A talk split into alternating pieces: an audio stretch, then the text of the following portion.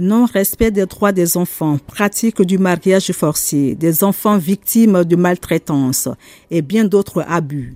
Qu'en pense le citoyen lambda? Moi, je ne suis pas d'accord pour ça parce que arranger un mariage, là, arriver là-bas, ça peut poser des problèmes, tout ça. Je pense qu'on ne peut pas prendre quelqu'un, venir proposer ou bien euh, forcer quelqu'un à marier une personne sans son consentement. Pour ça, bon, je ne serai pas d'avis. C'est toujours risqué. Il faut vraiment, vraiment, vraiment faire attention à cela.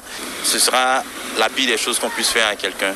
En cas de, de violation ou d'atteinte ou de maltraitance, quels sont les recours hein, qui s'offrent à elle Je dirais plutôt que c'est vrai que le combat n'est pas encore gagné, mais nous sommes sur la bonne voie. Et c'est pour continuer le travail mené par le gouvernement ivoirien que l'Association des volontaires pour le service international a pris le relais sur le terrain auprès des communautés villageoises de Nakaa, non loin de Korogo. Franco Fieni, coordonnateur régional de l'ONG, explique.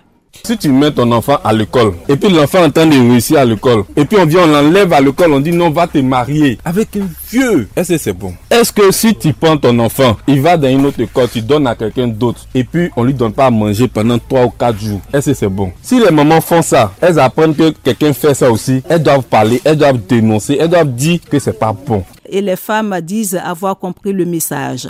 Yo Wanja est leur porte-parole. Tout ce que nous on a compris ici et puis voir aussi, nous allons dire aux parents de ne pas faire mariage forcé avec les enfants. Il ne faut pas donner la fille qui n'a pas l'âge du garçon. Si l'enfant n'est pas bien traité à la maison, l'enfant ne pourra pas bien travailler à l'école. Caroline Yao est conseillère sociale au complexe socio-éducatif de Korogo. Quand on parle des victimes de traite, elles sont en nombre considérable et surtout ce sont elles qui sont porteuses de vie, ce sont elles qui ont les enfants. Et la plupart du temps, quand leurs enfants sont touchés, on se dit que elles sont également touchées par ce phénomène. Protéger les enfants et les femmes sera le fruit d'un long et laborieux processus pour faire tomber les barrières, les préjugés et les traditions qui, parfois, ont la peau dure.